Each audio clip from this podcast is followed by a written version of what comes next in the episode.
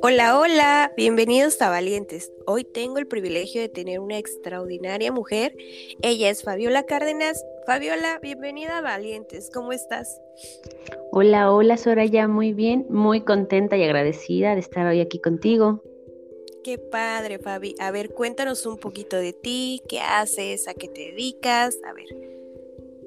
Bueno, como ya lo dijiste, me vuelvo a presentar. Yo soy Fabiola Cárdenas para servirles. Estoy a punto de cumplir los 30 años y tengo una pequeñita de 4 años. Y después de ahí, de ser mamá, creo que se desencadenó todo esto que ahora está pasando, de ser una mamá, que siento que soy una muy buena mamá, una excelente persona y sobre todo una mujer luchadora y muy soñadora. Súper, estás en la mejor edad, porque yo igual tengo 30 y, tengo que echarme porras también. Oye, eh, a ver, cuéntame, ¿cómo surge esto del Club de Bati? ¿Qué es el Club de Bati para los que no te conocen? Mire, el Club de Bati nace, primero que nada, pues porque me quedé sin trabajo debido a esto de la pandemia y pues yo trabajaba como maestra. Entonces empiezo a hacer un cursito de verano y pues empiezo a recibir pequeñitos. Y ya a raíz de eso, pues dije, bueno, vi que me fue bien, entonces dije, voy a seguir así, pues se escucha un poquito feo, pero pues gracias a la pandemia tuve más trabajo yo así, porque los papis buscaban pues quien apoyara a sus pequeños que no podían asistir a clases o que estaban muy solos en casa. Entonces el Club de Bati nace en junio del 2020. Ok y son clases de regularización o apoyo en ciertas áreas para los pequeñitos, desde 3 años hasta los 12 años de edad. Súper, oye, la mayoría de los valientes que han venido y que son emprendedores empiezan de cero, ¿eh? O sea, que no han tenido nada y como van trabajando, van, van abasteciéndose, van generándose un espacio. ¿Cómo empezó el tuyo?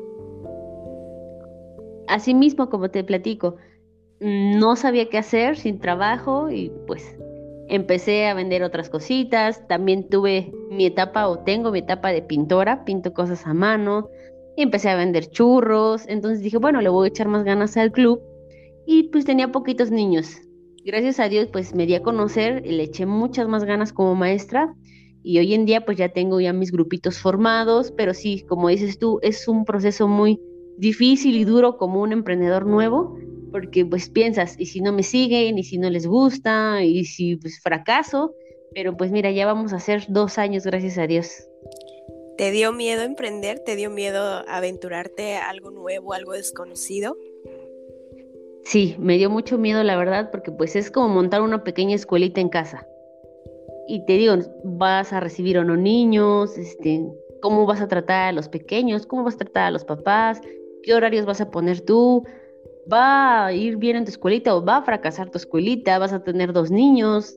De repente llegaban cuatro a mis clases, había semanas que me llegaban 15, 20 niños que ya estaban inscritos y a la otra semana igual bajaba, pero pues hay que ser muy constante y muy disciplinado para que nos siga yendo bien en todo esto. Qué padre. Oye, a ver, cuéntame qué es lo más bonito de trabajar con los niños.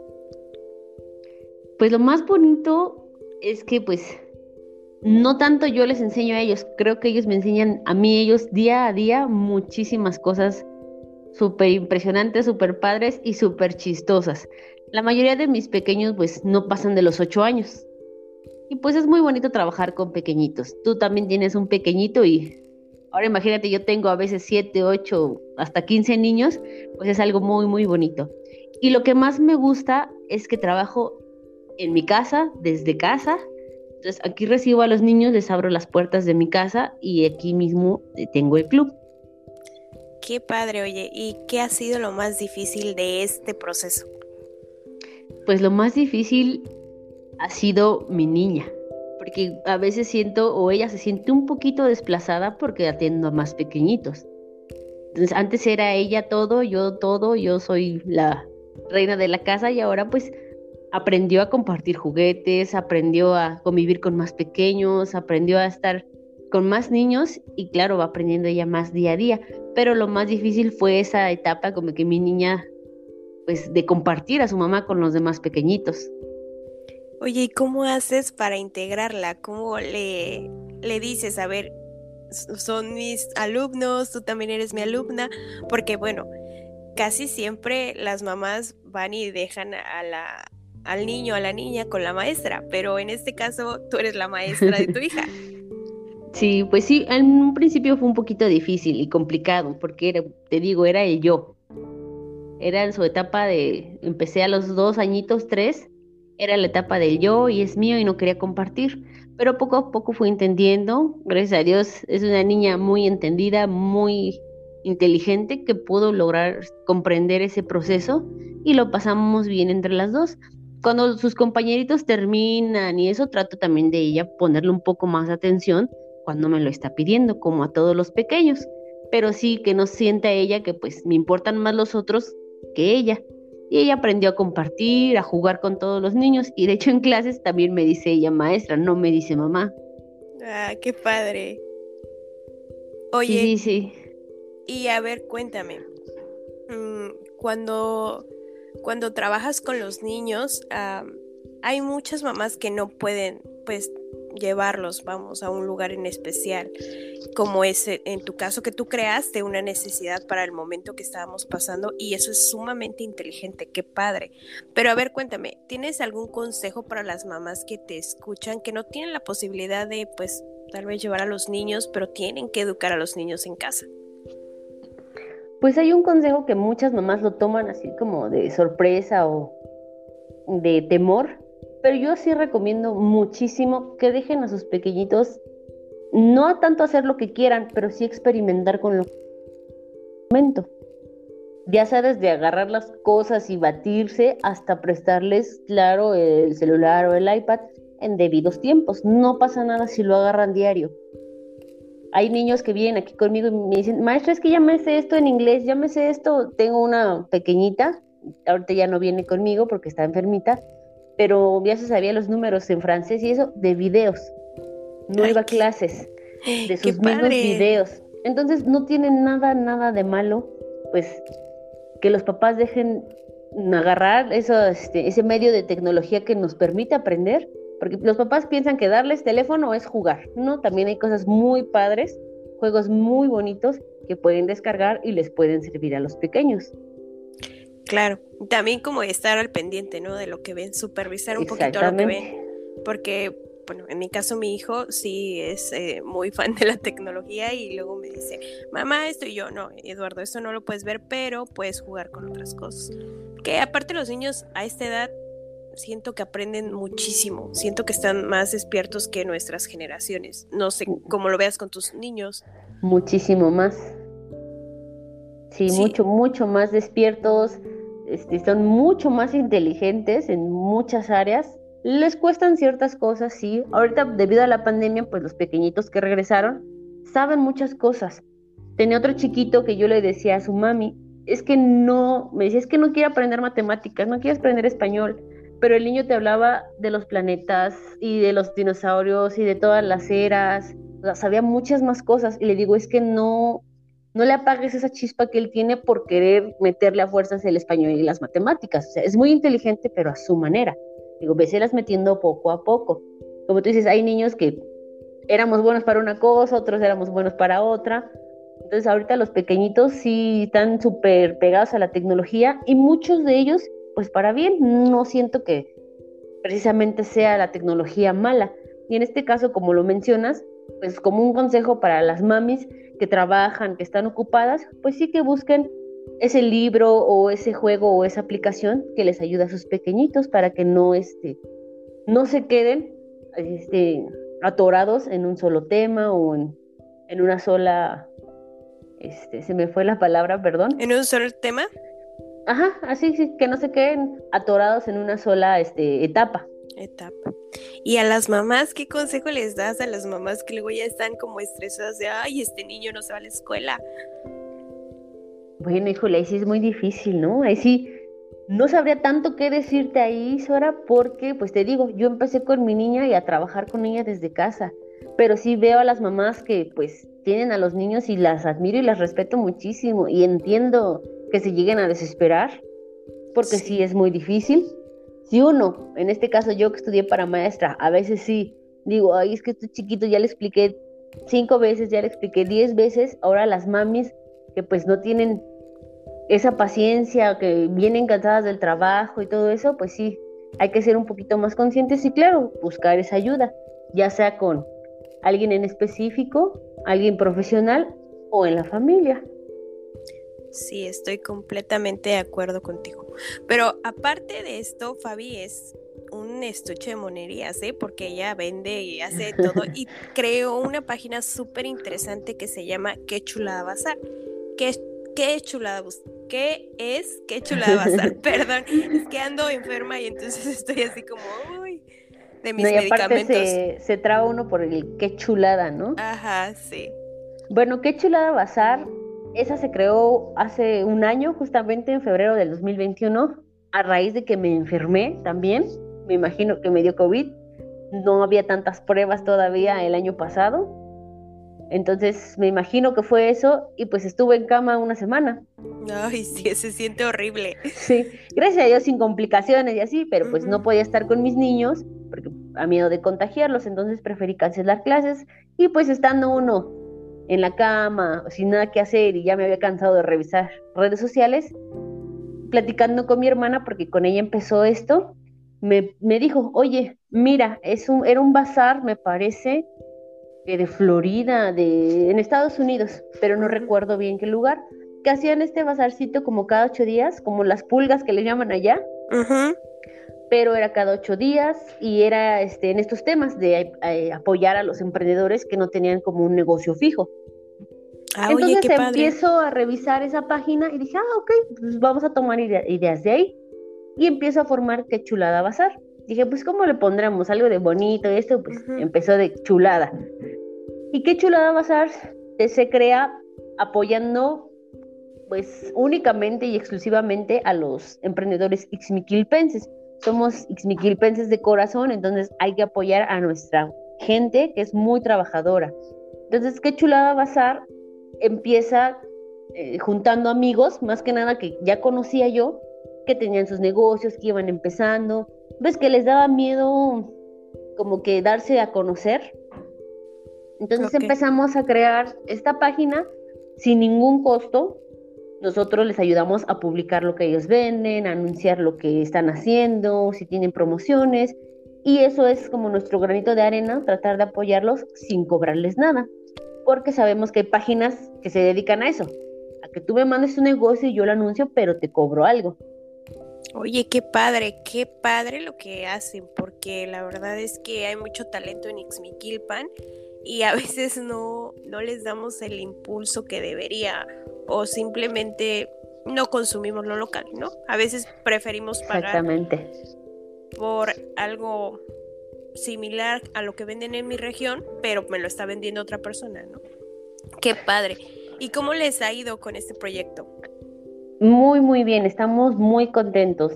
Tenemos nuestros emprendedores que publicamos en redes sociales y también hacemos, nos animamos hace un año a hacer nuestro primer bazar presencial, nos fue muy bien y de ahí hemos hecho bazares presenciales y gracias a Dios han ido incorporándose más y más emprendedores y ahorita el próximo es en Semana Santa.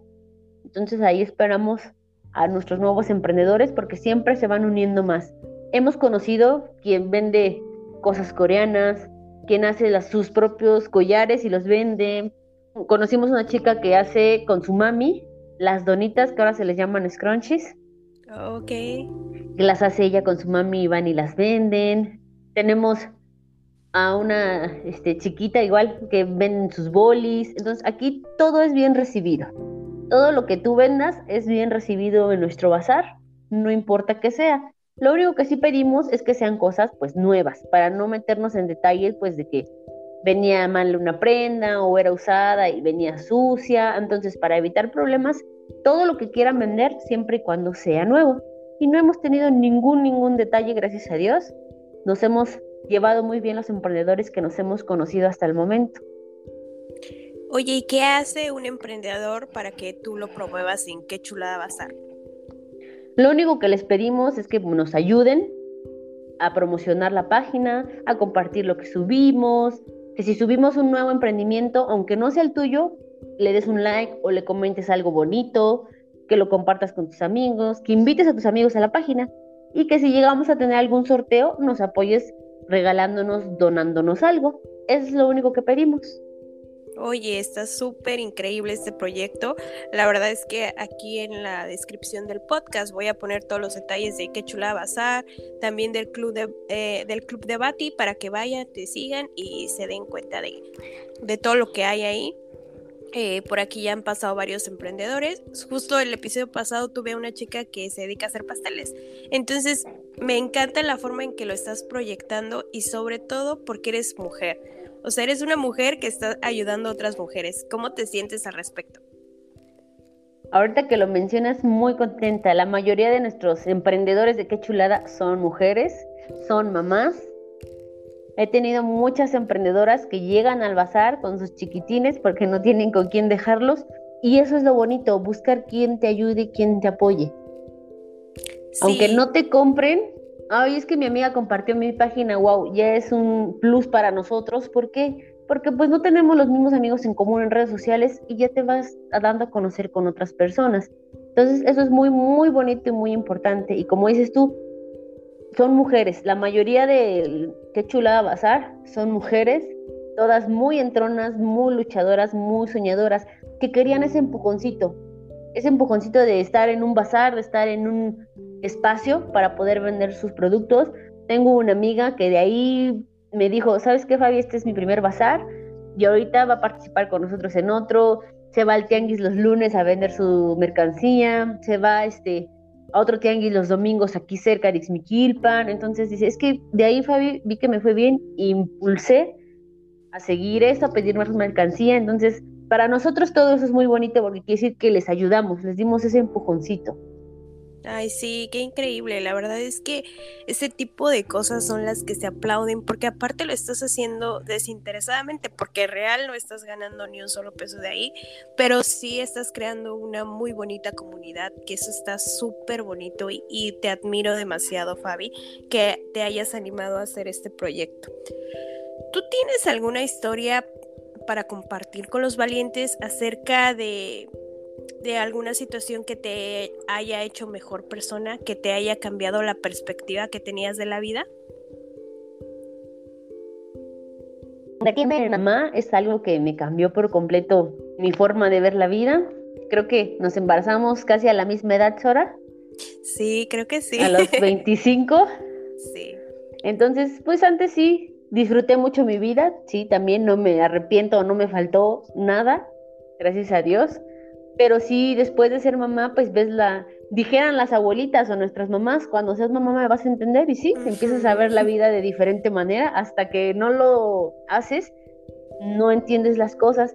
Y de ahí pues siento que mi vida cambió, pasé por unas circunstancias difíciles en mi embarazo, que pues siento que mi niña fue mi apoyo total para no derrumbarme, entonces ahí te das cuenta que pues una persona pequeñita que aún no conoces te da toda esa fuerza que tú necesitas. Y entonces ahorita duermo, despierto, veo a mi hija, mm, por ella hago muchas cosas.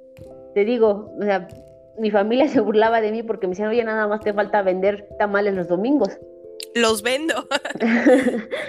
sí, te digo, vendía los churros, las playeras, personalizaba tenis. Hubo un tiempo que me dediqué a hacer desayunos sorpresa. Empecé con el club de Bátilo, que chulada bazar. Entonces digo, no hay una pena y todo eso te hace ser mejor persona y más humilde, porque te das cuenta pues de que no lo puedes todo, que siempre necesitas de alguien para ser mejor, ya sea de tu mamá, de la amiga, hasta de la persona que dices que te caía mal. Ah, es que vende cosas bien padres. Pues ve y cómprale. Eso te hace ser mejor persona a ti. ¿Por qué? Pues porque no tienes nada que envidiarle a nadie, simplemente pues ayudarlos. Sí, claro. Entonces tu hija te cambió por completo la forma que tenías de ver la vida, de, de hacer todo por ella. Sí. En realidad ahora haces todo por ella. Sí, la verdad sí. Te, te das cuenta y dices, bueno, ya no me imagino cómo sería mi vida sin esa persona. Ay, sí. Ya no te imaginas de qué estaría haciendo yo ahorita si no tuviera un hijo o una hija. O sea, ya no te lo imaginas. Yo ya no me imagino mi vida sin mi niña y pues de ahí empiezas a ser una mujer pues más trabajadora, más luchadora. Antes eras esa chica, esa mujer que decía, ay, pues son las 12, al rato me paro. No, ahorita no, te paras porque ya tu bebé tiene hambre y tienes que ser mejor persona y ver qué vas a comer y que no falte nada en la despensa y que no te falte el dinero. Entonces, para lo indispensable, claro. Pero sí, a mí ser mamá me cambió mucho, mucho la vida, mucho la forma de ver las cosas y pues no siento que era mala persona antes, ¿verdad? Pero sí siento que me hizo ser mucho mejor persona, pues convertirme en mamá y vivir esa etapa tan bonita. Sí, claro. Y aparte que todas las etapas de, eh, del embarazo, las mujeres lo viven diferente. En todos. O sea, todos los embarazos son diferentes. Eh, las situaciones son diferentes y, siempre creo que un hijo te hace ser mejor persona cuando quieres. Porque a veces hay personas que no lo toman así. Oye, ¿les quisieras dar un mensaje a los valientes y las valientes que te escuchan? Generalmente son mujeres, pero si hay uno que otro valiente que me escucha por ahí. Pues para todos los valientes en general, que si tienen un sueño, vayan tras él, no se rindan. Claro, si no funciona, pues cambien de ruta o cambien el plan, pero nunca se vayan de esa meta. Si tú quieres montar, no sé, un negocio de refacciones, hazlo si no vendes en una semana, pues vas a vender dentro de un mes y te vas a ir dando a conocer, porque a veces es lo que nos echa para abajo a todos, que no vemos mm, frutos luego, luego, pero hay que tener mucha, mucha paciencia para todos los valientes, todo lo que tú quieras. Obviamente eres una persona muy, muy fuerte que vas a lograr todo, todo lo que te propones. Yo pude, Sora pudo, todas nuestras amigas pueden, todos nuestros amigos pueden. Así es. Qué extraordinario, Fabi, qué extraordinario escucharte, eh, escuchar la gran mujer que te has convertido. Te agradezco lo infinito de mi corazón que me hayas concedido hoy este episodio y mucho éxito para ti, para qué chula Bazar, para el Club de Bati, que se llene de niños eh, ese espacio que tienes y tengas que abrir ya la escuelita. Muchas, muchas gracias. Ahora, igualmente para ti, me dio mucho gusto, mucha alegría poder compartir contigo este momento. También a ti, muchas, muchas felicidades. Eres una de esas mujeres emprendedoras y luchadoras que está luchando a todo lo que va por esos sueños y te va a ir súper, súper bien. Ya lo verás. Muchas felicidades también por tu espacio. Gracias, Fabi. Un abrazo enorme. Que tengas excelente noche. Muchas gracias, ahora. Bye. Cuídate.